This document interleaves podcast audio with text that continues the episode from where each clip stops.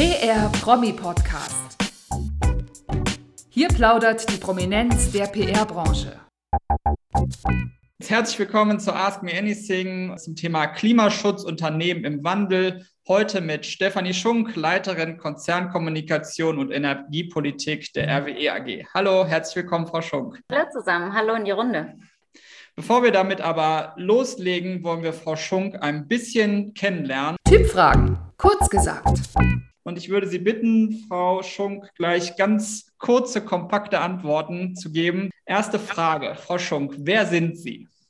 Ich bin Stefanie Schunk und äh, bin eine verheiratete, glückliche, harmoniebedürftige Person und äh, engagiert in Beruf, aber auch vielen privaten Aktivitäten. Ihr bisher größtes Projekt? Mein bisher größtes Projekt? Ah, ich glaube, das bisher größte Projekt äh, sind die Projekte, die immer aktuell auf der Agenda stehen. Jedes erscheint einem riesig. Wann geht es Ihnen einfach richtig gut? Wenn ich mit, mit netten Menschen zusammen bin und äh, man viel zum Lachen hat. Was finde ich immer bei Ihnen im Kühlschrank? Bei mir finden Sie immer im Kühlschrank eine gute Flasche Weißwein und ähm, ein ähm, Energy Drink mit Ingwer. Und womit kann man sie jagen? Mit Schokolade. Oh, das ist interessant. Das ja. höre ich sehr selten. Ähm, wo müssen Sie unbedingt mal hin oder mal wieder hin? Oh, ich würde unheimlich gerne noch mal wieder nach New York, was ja jetzt leider pandemiebedingt äh, seit fast zwei Jahren nicht mehr oder seit über zwei Jahren nicht mehr möglich ist. Was möchten Sie nicht noch einmal in Ihrem Leben erleben? Ehrlich gesagt, die Pandemie. Ich bin froh, wenn sie vorbei ist. Mit wem würden Sie gerne mal in Ruhe frühstücken? Mit wem würde ich gerne mal in Ruhe frühstücken? Also mit meinem Mann tue ich das äh, pandemiebedingt ja jetzt Gott sei Dank öfters, weil wir viel von zu Hause arbeiten. Aber ich würde, glaube ich, gerne mal mit Angela Merkel nach ihrer Kanzlerschaft frühstücken. Wieso? Was reizt daran? Vielleicht die Person hinter der Kanzlerin. Ja, das ist, glaube ich, was, was viele sich von uns fragen, was das so für eine Person ist. Das hat sie ja. gut geschafft, in ihrer ganzen Zeit das doch sehr für sich zu behalten, mit wenigen Ausnahmen. Ja, so ist es. Die letzten zwei Fragen, dann haben wir es geschafft mit den Typfragen. Was ist Ihr liebster Besitz? Mein Mann. Wobei der nicht mein Besitz, sondern mein Partner ist. Dann, dann stelle ich die letzte Frage nicht. Wenn Sie jetzt was Materielles gesagt hätten, hätte ich gefragt, an wen würden Sie ihn verschenken? Das frage ich bei Ihrem Mann Auf natürlich. Gar keinen Fall an irgendjemanden. Vielen Dank dafür, für den ersten kleinen Einblick. Und jetzt gehen wir aber mal in die Richtung der Inhalte und Ihrer Kommunikation bei RWE. Und wir haben was Neues eingeführt, auch auf Anregung von äh, Teilnehmenden, nämlich dass wir die Blitzsicht machen. Das bedeutet, vor manchen der Thesen stellen wir jetzt die These erstmal in die Runde. Und die erste These, die Sie jetzt gleich bekommen, Frau Schunk, stellen wir vorher mal an die Teilnehmenden. Und das ist die These Klimaschutz und RWE. Das klingt für viele eher nach Gegensätzen. Dies zu ändern ist eine kommunikative Her Herkulesaufgabe, die Jahre dauert. Ich stelle mal diese Frage, ist das eine Finte oder ein Fakt, was wir da aufgestellt haben an die Runde? 63 Prozent, also knapp äh, zwei Drittel sagen, das ist ein Fakt, was wir da behauptet haben.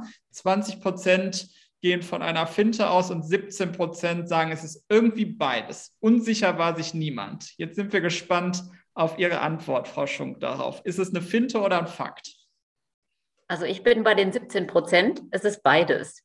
Ja, wieso? Also zum einen Klimaschutz und RWE klingt nach Gegensätzen, ist, glaube ich, eine Finte, weil das sind keine Gegensätze. Allerdings, es ist eine kommunikative Herkulesaufgabe und wird es auch noch geraume Zeit bleiben. Das ist der Fakt daran, darüber zu sprechen und das zu vermitteln. Was, was macht es zur Herkulesaufgabe? Was macht diese Herausforderung aus? Nun, ich glaube, äh, wir sind ein Unternehmen, was im kommenden Jahr 125 Jahre alt wird. Also wirklich ein Traditionsunternehmen. Und natürlich, äh, wenn man da gleichzeitig auf die Entwicklung der Energiepolitik guckt, wir sind ein großer Player und wir kommen aus einer Zeit, wo Kernenergie und Kohle natürlich die RWE geprägt haben. Das ist seit spätestens 2018 anders. Wir haben das Unternehmen vom, vom Kopf auf die Füße gestellt, würde ich mal sagen. Wir sind mittlerweile einer der größten Player im erneuerbaren Bereich. Ähm, das ist eine große Herausforderung intern und extern. Und das braucht eine Weile, ehe das auch ankommt, weil ähm, ja, die Welt ist auch in sieben Tagen erschaffen worden und nicht an einem. Von daher, da braucht man ein bisschen Zeit, um auch diese Transformation zu vermitteln, und zwar in alle Richtungen. Ja, auf diese verschiedenen Richtungen gehen wir sicher gleich im Laufe des Gesprächs noch weiter ein. Wir springen einfach mal direkt, äh, weil das sicher ergänzend ganz gut passt, zu der zweiten These. Ähm, hier fragen wir nicht alle, sondern erstmal nur Sie. Wir kommen dann nachher nochmal wieder zu einer Frage, wo wir allen die stellen.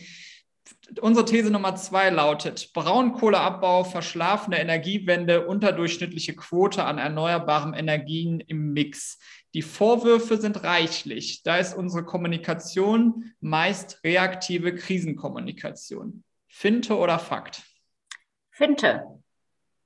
Wieso? Finte deshalb, weil unsere Kommunikation erstens nicht reaktiv, sondern proaktiv ist und weil wir ehrlich gesagt seit mindestens mal 2018 weniger über die RWE von gestern, sondern vielmehr über die RWE von heute und die RWE von morgen sprechen.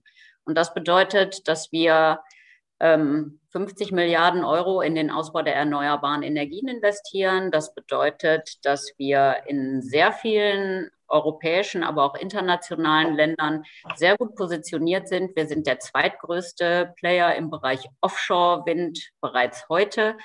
Ähm, wir haben unser Portfolio komplett einmal über Offshore, Onshore und PV ausgerichtet. Wir sind aktiv bei Wasserstoffaktivitäten. Wir investieren allein in Deutschland 15 Milliarden Euro in all die neuen Energien in den kommenden Jahren. Wir werden jedes Projekt realisieren, was nur machbar ist. Von unserem Gesamtinvestitionsvolumen sind 95, knapp 95 Prozent bereits heute Investitionen allein in nachhaltige Technologien. Ja, und ich sag mal, das ist eine Kommunikation, die betreiben wir sehr aktiv und die beschäftigt uns ähm, ja den weit überwiegenden Teil unseres Tages. Das war ja jetzt auch so ein bisschen eine Antwort, die Sie natürlich auch Journalisten geben, wenn die danach fragen und sie mit Vorwürfen kon äh, konfrontieren. Mich interessiert noch ein bisschen mehr auch daran, äh, was bedeutet das aber für die Arbeit in Ihrem Team? Das heißt, gibt es doch häufig, wie wir es jetzt da erstmal behauptet haben, Vorwürfe, die an Sie herangetragen werden von Medien, von Interessensgruppen, wie auch immer, auf die Sie auch ähm, ja regelmäßig in einer Art Kommunikation, Krisenkommunikation reagieren müssen oder ist auch der Schwerpunkt äh, der Arbeit Ihres Teams doch in der, wie Sie es gerade geschildert haben, proaktiven Kommunikation auch der Zukunftsthemen? Also wie, was bedeutet das für die Arbeit Ihres Teams dann konkret? Ja, habe ich gerade gesagt. Also ich würde mal sagen, wenn man mal auf unser Ergebnis guckt, da haben, ich sag mal, die konventionellen Energien im Ergebnis des Unternehmens spielen die eine absolut nachgeordnete Rolle. Der überwiegende Teil unseres Ergebnisses kommt heute schon aus dem erneuerbaren Bereich. Und genau diese Verteilung, würde ich sagen, proportional lässt sich auch übertragen, ganz gut natürlich auf den Anteil unserer täglichen Arbeitszeit in Sachen Kommunikation.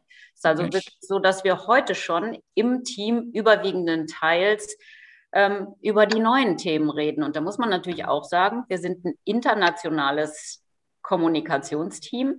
Wir haben Kollegen äh, in den Niederlanden, in ähm, UK, in den USA, äh, in Brüssel natürlich.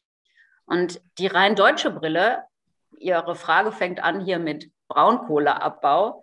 Das ist eine sehr deutsche Brille. Und ich glaube insgesamt die Diskussion, gerade auch mit den Medien, die geht eher in eine Diskussion, was brauchen wir für die Zukunft und was ist machbar und wie erreichen wir das. Natürlich gibt es auch nach wie vor noch Menschen, die mit uns darüber sprechen wollen, ob alles schnell genug geht. Und natürlich haben wir auch noch Themen, wo ich sagen würde, ja, das ist durchaus Krisenkommunikation, aber die machen bei weitem nicht mehr den großen Anteil aus, den diese Themen früher hatten. Ne? These Nummer drei. Zwischen Corporate Brand of the Year und goldenem Gaia 2021, jeden Tag aufs Neue stehen wir vor der Herausforderung, den verschiedenen StakeholderInnen kommunikativ gerecht zu werden. Finte oder Fakt? Ja, da würde ich mal sagen, das ist ein Fakt. Es ist immer eine Herausforderung und ich habe das eben schon mal angesprochen. Natürlich haben wir verschiedene Stakeholder, ja. Ähm, und selbst innerhalb der verschiedenen Stakeholder-Gruppen ähm, gibt es sehr viele unterschiedliche ähm, Interessen und Sichtweisen. Und von daher ja, es ist und bleibt eine Herausforderung. Wobei das ist natürlich auch das, was unsere Arbeit so spannend macht, weil über den goldenen Geier haben wir uns natürlich nicht gefreut, kann man sich vorstellen. Auf der anderen Seite, das gehört auch zu unserem Geschäft, ähm, damit umzugehen. Über Corporate Brand of the Year haben wir uns sehr gefreut, weil es natürlich auch irgendwie gezeigt hat, das, was wir da versucht haben zu vermitteln über die neue RWE, ist auch ein Stück weit angekommen. Und unsere Kampagne, die wir gemacht haben, was nicht äh, ähm, selbstverständlich ist, dass Unternehmen wie RWE Kampagnen machen, ist scheinbar gut angekommen. Jetzt können Sie vielleicht fragen, warum macht ihr nicht selbstverständlich Kampagnen? Das Image ist für uns wichtig, aber man darf eins nicht vergessen, wir erzeugen Strom. Wir beliefern keine Endkunden, mit Ausnahme weniger großer Industriekunden. Und deswegen ähm, brauchen wir natürlich keine Marketingkampagnen. Wir haben bei uns im Unternehmen auch keine Marketingabteilung. Ja? Also eine große Kampagne zu machen, da sind sie natürlich immer äh, in der Kosten-Nutzen-Frage. Und wir haben uns entschieden, ja, wir wollen kommunizieren. Die RWE hat sich verändert. Die neue RWE ist eine andere RWE. Das ist zeitlich befristet. Wir werden aber im Verhältnis zu den Unternehmen, die im Consumer-Bereich unterwegs sind oder mit Endkunden unterwegs sind, dagegen sind unsere Werbeetats mini klein. Ja, äh, gut zu wissen. Kurz noch zur Erläuterung für alle, die es äh, dem goldenen Geier nicht sagen. Das ist äh, ein Preis, wenn man ihn so nennen möchte, von der deutschen Umwelthilfe, äh, die den sozusagen an RWE 2021 übergeben hat. Das nur zu Wobei der ganz, ganz witzig ist, ähm, steht bei uns im Büro. Natürlich hat er seinen Ehrenplatz bekommen. Sehr schön. Oh nein, stimmt gar nicht. Ich glaube, das war der Dino. Wir haben auch mal den Dino bekommen. Also an, an, Negativpreisen mangelt es uns also auch nicht. Das zeigt ein bisschen das Spannungsfeld. Die äh, reihen sich dann mit den positiven Preisen dann einher im Büro oder in, in der Etage. Wo ja, auf jeden Fall. Auf jeden Fall. Gut, wir gucken noch auf eine vierte These, bevor wir dann auf die ersten Chatfragen eingehen. Da sind schon einige gekommen. Auch weiterhin die Motivation an Sie alle, gerne auch weitere Fragen reinzuschreiben. Ich gehe da gleich direkt, wie gesagt, darauf ein. Wir äh, starten die nächste, äh, zweite Blitzsicht. Also erstmal die Frage ans Auditorium. Finte oder Fakt, das ständige Gegenargumentieren und die Themen Nachhaltigkeit und soziale Verantwortung trotzdem hochzuhalten, bedeutet für das Kommunikationsteam sehr viel Motivation und Geduld für ihre Arbeit aufbringen zu müssen. 69 Prozent sagen, das ist ein Fakt, das ist eine Herausforderung oder bedeutet viel Motivation und Geduld für die Arbeit des Teams. 14 Prozent sagen, nein, das ist eine Finte, das, davon gehe ich nicht aus. Und 14 Prozent ebenso viele sagen, es ist auch ein bisschen beides wie eine Finte und ein Fakt. Drei Prozent waren sich nicht sicher. Und nicht nur für diese drei Prozent freuen wir uns natürlich jetzt auf Ihre Antwort dazu. Was ist es denn? Ja, da bin ich diesmal auch wieder bei den 14 Prozent, weil ja. ständig gegen argumentieren, ich glaube, so empfinden wir unsere Arbeit nicht, sondern bei uns im Team, ich glaube, Fakt daran ist, es gibt eine unglaubliche Motivation, eine intrinsische Motivation, weil es ist ein toller Laden und es macht den Leuten Spaß, auch die neue RWE zu verkaufen. Deswegen, ich glaube, es ist ein hochmotiviertes Team. Wir sind auch ein relativ junges Team, ein sehr diverses Team, äh, sehr international. Und das ist einfach eine spannende, tolle Aufgabe, auch diese Energiewende, die wir ja nicht nur in Deutschland, sondern international vor uns haben, ein Stück weit mitgestalten zu können und das kommunikativ begleiten zu dürfen. Das ist einfach eine tolle Aufgabe, für die man gerne total motiviert arbeitet. Ob man jetzt, was Ihre Frage angeht, beim ständigen Gegenargumentieren Geduld aufbringen muss. Ich glaube, für Geduld haben wir gar keine Zeit. Wir gucken nach vorne und stellen uns den Herausforderungen, die da jeden Tag so bei uns auf den Tischen landen. Mit wie vielen Kolleginnen und Kollegen arbeiten Sie im Team in der Kommunikation bei RWE international? Und vielleicht können Sie auch zwei Sätze dazu sagen, wie das Team so strukturiert ist. Ja, gerne. Also wir sind international ungefähr knapp 70 Leute, die sich um Kommunikation und Energiepolitik kümmern. Ähm, wir sind so organisiert, dass wir einen sehr integrierten Kommunikationsansatz haben. Das heißt, wir sind nicht, stecken nicht in irgendwelchen Silos, sondern wir sind ein Kommunikationsteam, wo sich Kollegen um klassisch den PR-Bereich kümmern. Das heißt also alles, was mit ähm, Kampagnen, Messen, Ausstellungen, Sponsoring, diesen ganzen PR-Themen, Nachbarschafts-, Anwohnerkommunikation äh, beschäftigen. Wir haben einen zweiten Bereich, der sich um die Kommunikation mit den Medien kümmert. Ähm, dazu gehört auch Social Media. Wir haben einen dritten Bereich, äh, der sich um Energiepolitik international kümmert. Und wir haben einen vierten Bereich, ganz wichtig, und deswegen, dass er zuletzt genannt wird, soll nichts über den, dessen Stellenwert sagen. Das ist die interne Kommunikation, das heißt die Kommunikation mit unseren Mitarbeitern. So, und in diesen vier Teams, das sind alles kommunizierende Röhren. Ja, das heißt, wenn wir Pressearbeit machen, wollen wir nicht, dass unsere Mitarbeiter Neuigkeiten aus dem Unternehmen erst über die Medien erfahren. Das heißt, das muss alles Hand in Hand gehen. Das Gleiche gilt für die politische Kommunikation. Ja, ähm, Politiker lesen auch die Zeitung und äh, umgekehrt. Also da gibt es ja Wechselwirkungen zwischen. Und von daher ähm, ja, ist es für mich ganz wichtig und auch der Kern unserer Arbeit, dass wir wirklich sehr integriert, sehr vernetzt und sehr eng uns miteinander austauschen und das über Landesgrenzen hinweg. Und das macht auch das ganze Thema so spannend. Wobei ich dazu sagen muss, man kann jetzt sagen, hm, knapp 70 Leute weltweit ist jetzt nicht so wirklich viel. Vielleicht auch dazu noch ein Wort. Da gibt es natürlich Länder, in denen wir eigene RWE-Teams haben, die hatte ich eben genannt. Aber es gibt natürlich auch Länder, wo wir unser Geschäft jetzt erst aufbauen. Und da arbeiten wir klassischerweise dann auch mit Agenturen, die die Märkte gut kennen und die auch die jeweiligen Kommunikationskanäle dort viel besser kennen und verstehen, als wir das mit einer deutschen oder amerikanischen oder englischen Sicht drauf tun könnten. Ne? Spannend zu hören. Lieben Dank für diesen Einblick. Dann kann man das auch noch ein bisschen besser greifen, äh, wie Sie so tagtäglich arbeiten. Wir gehen, wie angekündigt, jetzt mal in die ersten Chat-Fragen und auch nochmal die Motivation, gerne weitere Fragen dort reinzuschreiben.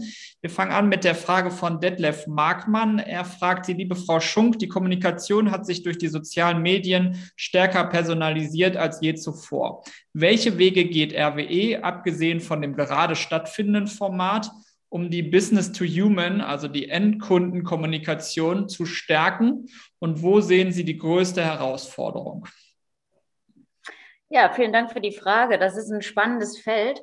Und ähm, ich sag mal so, wir haben vorhin über Krisenkommunikation gesprochen. Ne? Ich glaube, die größte Krise der Kommunikation oder eine in den vergangenen Jahren war sicher der Hambacher Forst. Vielen von Ihnen ist das noch in Erinnerung.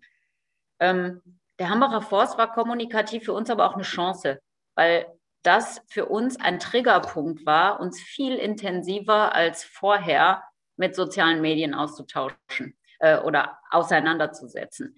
Wir haben seitdem, ich sag mal, ja, die Kommunikation über soziale Medien bei RWE sehr stark ausgebaut. Das waren am Anfang Experimente.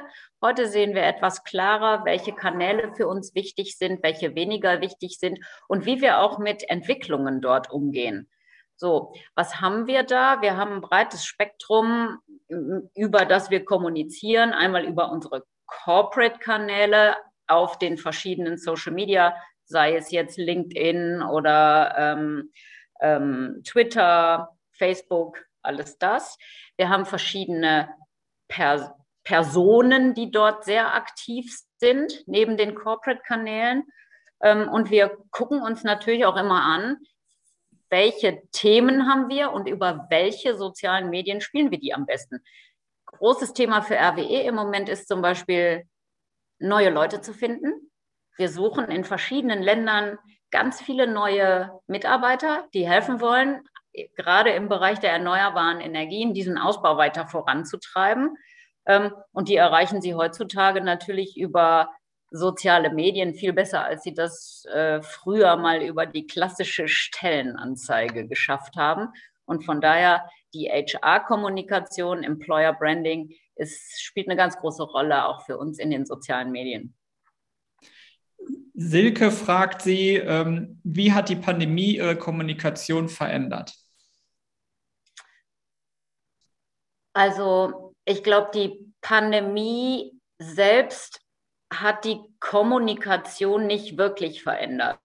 Wir haben vorher schon, ich sag mal, innerhalb unseres Teams, dadurch, dass wir sehr international sind, viel über Videokonferenzen und ähnliches gearbeitet. Das ist gleich geblieben, der Anteil ist größer geworden. Was sich aber verändert hat, ist, dass man natürlich schmerzlich den persönlichen Dialog vermisst. Das gilt insbesondere für die Pressearbeit. Das gilt genauso für ähm, den Austausch mit Kolleginnen und Kollegen im Kommunikationsbereich. Äh, ich glaube, das ist was, äh, das würde jeder in dieser Runde unterstreichen. Ähm, ja, die hybriden Formate ersetzen nicht wirklich den persönlichen Dialog und das ist was, was wir merken. Aber dass wir dadurch jetzt unsere Kommunikation vollständig umgestellt hätten, das kann ich nicht sagen. Tobias Pöschel fragt Sie, ähm, Stichwort Social Media, gibt es bei RWE ein Corporate Influencer Programm?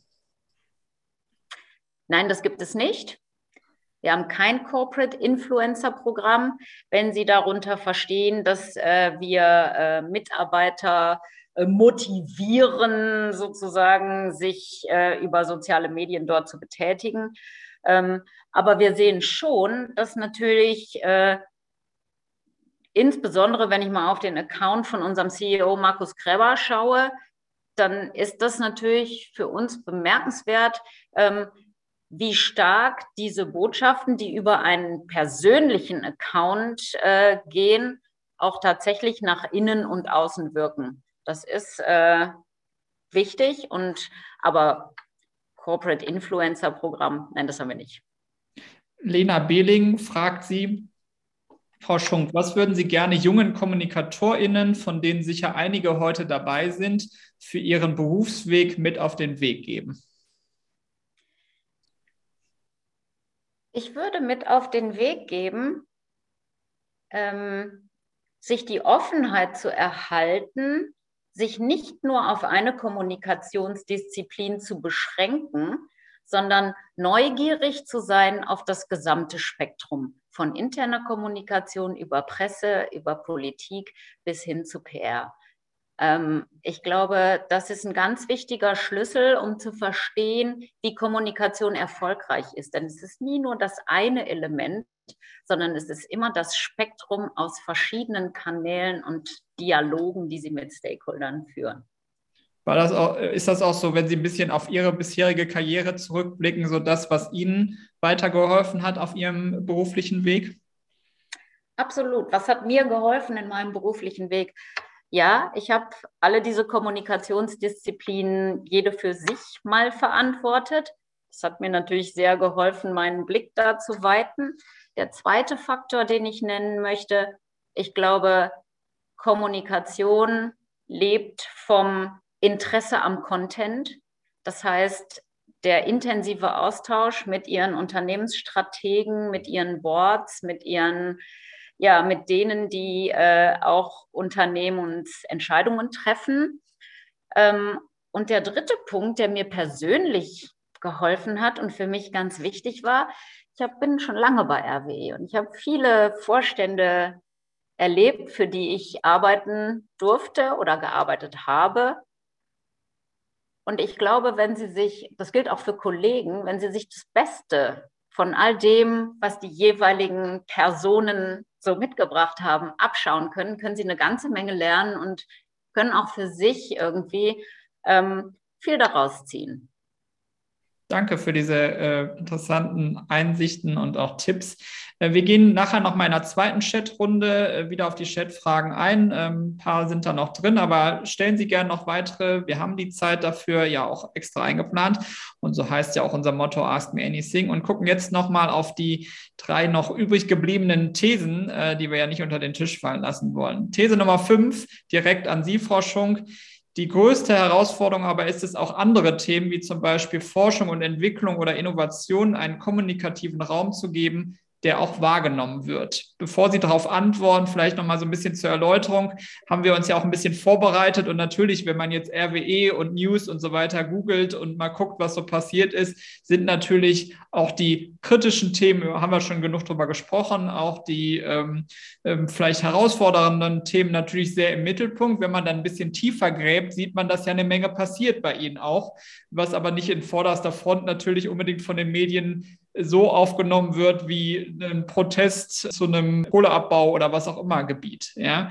Deswegen die Frage an Sie, Finte oder Fakt, ist es eine große Herausforderung, diese Themen auch so zu platzieren, dass sie wahrgenommen werden? Klar eine Finte.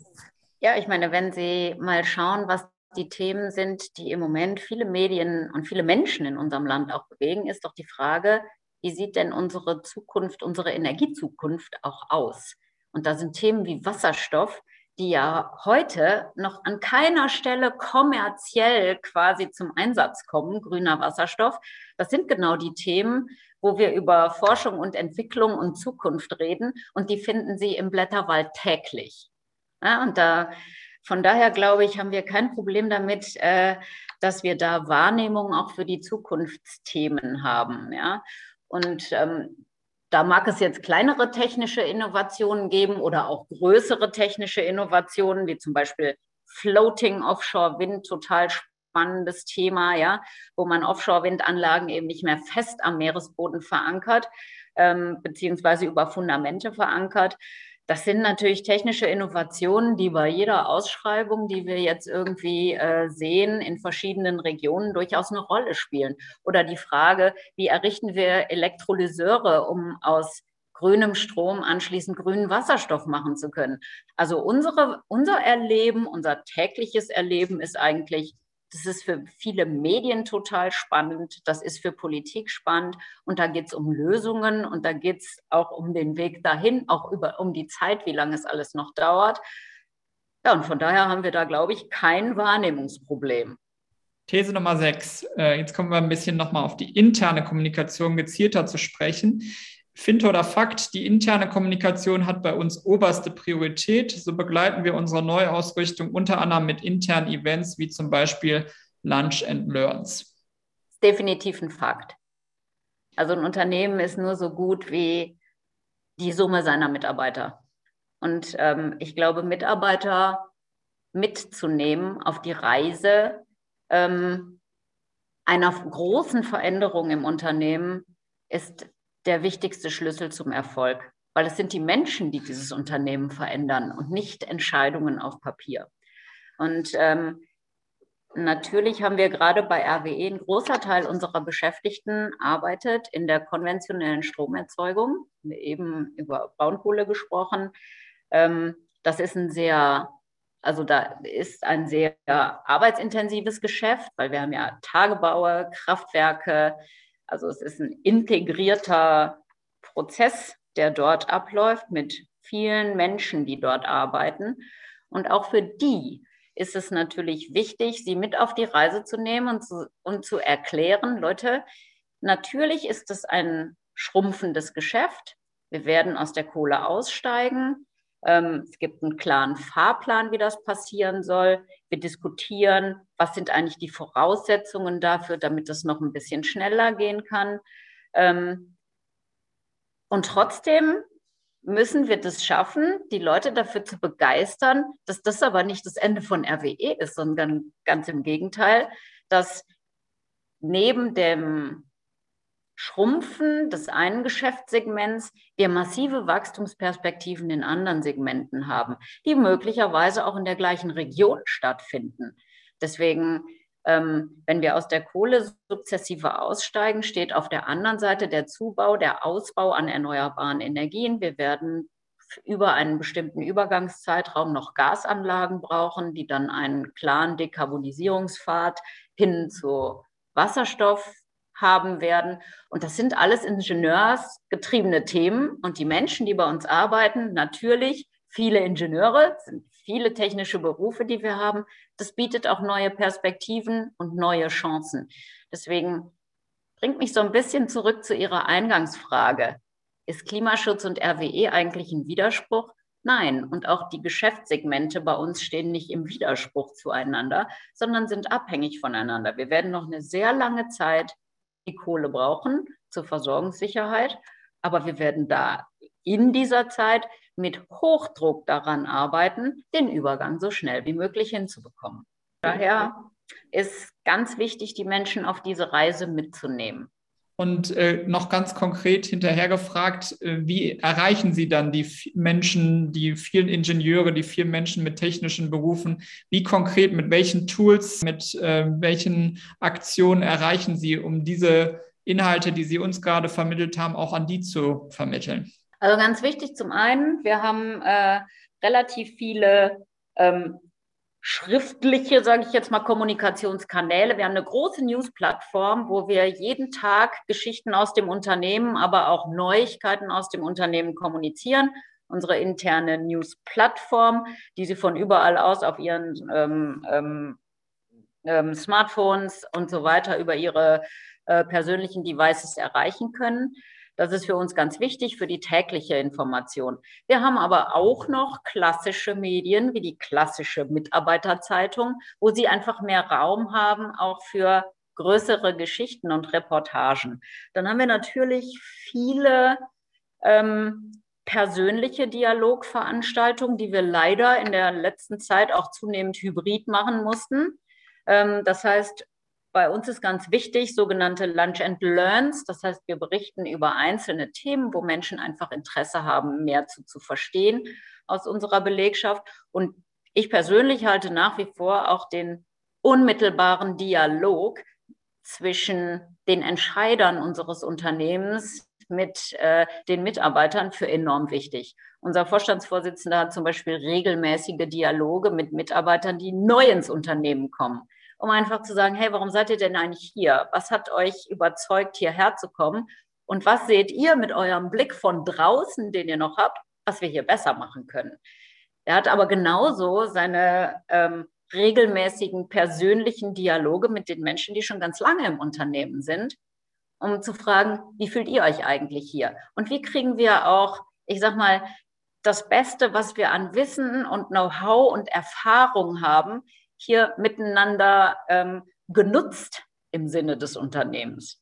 Von daher eine offene Kultur, eine, eine Offenheit zum Zuhören und ein direkter Dialog sind, glaube ich, unverzichtbar. So, wir haben noch eine These vor uns und wir wollen auch die letzte These nochmal mit unserer neuen Blitzsicht äh, betrachten ähm, schon mal für Sie die These zum Durchlesen und entscheiden, ob es aus Ihrer Sicht Finte oder Fakt ist. Die Aufbruchsstimmung, die die neue Bundesregierung verbreitet, hilft uns auch in der Kommunikation der Klimaziele. 42 Prozent sagen Fakt, 19 Prozent sagen, das ist eine Finte.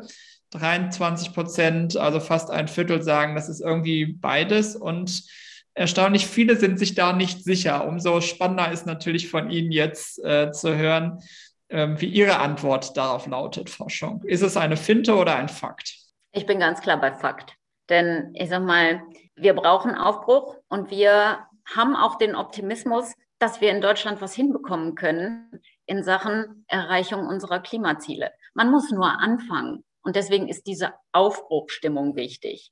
Und das hilft uns in der Kommunikation, weil wir möchten darüber sprechen, wie wir es hinbekommen. Das sind unsere Kommunikationsthemen. Wie kann es gelingen? Darüber möchten wir sprechen und deswegen hilft es natürlich, wenn die Bundesregierung auch darüber sprechen will und Aufbruchstimmung vermeiden will. Die Zeiten, wo wir nur über das gesprochen haben, was wir nicht mehr wollen, die müssen vorbei sein. Da haben wir viele Jahre jetzt drauf verwendet, darüber zu sprechen, wie wir aus Kernenergie und Kohle rauskommen und darüber zu sprechen, was wir nicht mehr wollen, was wir abschalten wollen. Wir müssen aber endlich anfangen, darüber zu sprechen, was wir anschalten wollen. Klar ist aber auch, und das ist, glaube ich, aus kommunikativer Sicht ganz wichtig, die Themen, die jetzt irgendwie erneuerbare Energien und so weiter kommunikativ so schön daherkommen und sich gut anhören und auch toll sind, da sollte man sich nicht dem Irrglauben hingeben, dass das nicht auch eine kommunikative Herkulesaufgabe ist. Denn die Aufbruchstimmung und auch die ersten Entscheidungen, äh, die die Bundesregierung jetzt hier auf den Weg gebracht hat, die werden Konflikt zu Konflikten führen. Und wir werden natürlich auch dort wieder erleben, wie wichtig Dialog und aus, aber auch Auseinandersetzung mit den Argumenten der Gegenseite ist. Der Ausbau der erneuerbaren Energien wird kein Selbstläufer. Und die Konflikte zwischen Natur- und Artenschutz, die werden uns in den nächsten Jahren begleiten. Auch die Frage, wie weit denn Genehmigungsverfahren beschleunigt werden können und wessen Interessen dann vermeintlich dabei auch auf der Strecke bleiben könnten. Ja? Also die Kommunikation über die Erreichung der Klimaschutzziele wird konfliktgeladen bleiben. Und deswegen ähm, wird es eine spannende Kommunikationsaufgabe auch werden für Unternehmen, aber auch für Politik und für alle Akteure im gesellschaftlichen Raum. Von daher genug zu tun, es wird uns nicht langweilig. War auch schon so ein bisschen dann der Blick auch in die Zukunft, was da auch anstehen wird. Ähm, wir nutzen die verbleibende Zeit, ähm, um noch ein paar Fragen aus dem Chat zu beantworten. Ich hoffe, ich spreche den Nachnamen jetzt äh, richtig aus. Maria Rumjanzeva fragt Sie, arbeiten Sie in der Kommunikation mit einer Wissensdatenbank? Nein, wir arbeiten nicht mit einer Wissensdatenbank. Wir haben natürlich ein äh, ähm, sehr umfangreiches Ablagesystem, weil wir natürlich innerhalb des gesamten RWE-Konzerns ein ganzes Spektrum von, äh, von ähm, ähm, Aktivitäten haben in unserem Portfolio. Äh, aber eine Wissensdatenbank würde ich das jetzt nicht nennen. Natürlich haben wir eine Verschlagwortung. Sie können nach bestimmten Themen suchen, dann kommt dann sofort alles, was Sie da haben wollen. Aber eine Wissensdatenbank wäre für mich jetzt etwas hochgegriffen und äh, würde vielleicht auch nicht immer der Dynamik der Entwicklung der Themen gerecht werden. Aber wenn Sie Tipps für mich haben, das ist vielleicht ein guter Anlass dafür, schreiben Sie gerne auch ein paar Tipps in den Chat oder schreiben Sie mich selber direkt an, weil niemand äh, ähm, hat zu Ende gelernt und auch wir profitieren natürlich von Ihren Erfahrungen und Ihrem Know-how. Welche Rolle spielt das Ruhrgebiet für RWE im Hinblick auf die genannten Zukunftsthemen des Konzerns? Das Ruhrgebiet ist natürlich unsere, unser Heimatstandort. Der Konzern hat seinen Sitz in Essen. Wir fühlen uns der Region Nordrhein-Westfalen, dem Ruhrgebiet, aber auch angrenzend dem rheinischen Braunkohlenrevier, wo ganz viele unserer Beschäftigten natürlich noch arbeiten, in besonderer Weise verpflichtet. Und dazu gehört dann eben auch, dass wir natürlich auch im Ruhrgebiet nach ähm, Geschäftsperspektiven suchen. Und äh, das ist auch eine attraktive Region für uns, weil da ist einfach unglaublich viel Industrie. Und Energie und Industrie sind traditionell seit jeher Dinge, die zusammengehören. Die Industrie hat sich angesiedelt, weil die Energie da war. Und das soll auch so bleiben. Und das Ruhrgebiet hat eine tolle Infrastruktur, ja, eine Infrastruktur zugegeben der Vergangenheit, die aber vielleicht der Wettbewerbsvorteil für die Zukunft sein kann. Nächste Frage aus dem äh, Chat. Ähm, Frau Schung, Sie sprachen das Thema Employer Branding als Kernthema an. Was ist Ihr bester Tipp für ein gutes Employer Branding? Also mein bester Tipp für ein gutes Employer Branding ist, äh, sagen wir mal so, zwei Tipps. Erstens, nutzen Sie die komplette Klaviatur der Kommunikationsinstrumente, die Sie haben und verlassen Sie sich nicht nur auf das eine, was vermeintlich das einzig Richtige ist. Ja, also Sie, wenn Sie Auszubildende suchen, nutzen Sie andere Instrumente, als wenn Sie, ich sage mal, Experten für ein bestimmtes Thema brauchen. Zweiter Punkt ist aber, ähm, arbeiten Sie total gut und eng mit Ihren HR-Kollegen zusammen. Äh, ich selber habe es erlebt, welchen Unterschiedes machen kann, wenn sie im Unternehmen gut und teamorientiert zusammenarbeiten. Und ihre HR-Kollegen haben so viele Themen, die kommunikativ für ein Employer Branding einfach wichtig sind. Ja, das äh, wird sie nach vorne bringen. Das war unser Learning. Ähm, letzte Frage, wenn ich es richtig sehe, aus dem äh, Chat, die ich heute vorlesen möchte. Äh, wie halten Sie es in der RWE-Kommunikation mit dem Gendern? Ja, gute Frage. Ähm, kann ich keine finale Antwort drauf geben. Natürlich äh, gendern wir da, wo wir offizielle Publikationen haben, Geschäftsberichte etc. Aber ich stelle fest, innerhalb des Kommunikationsbereichs etwa gibt es diejenigen, die gendern und diejenigen, die es nicht tun. Und es gibt ein großes Verständnis äh, zwischen den Kollegen, dass es da keine, keine äh, ideologischen Grundsatzstreite drüber gibt. Vielen Dank für die vielen Antworten, Frau Schunk, an dieser Stelle. Schlussspruch.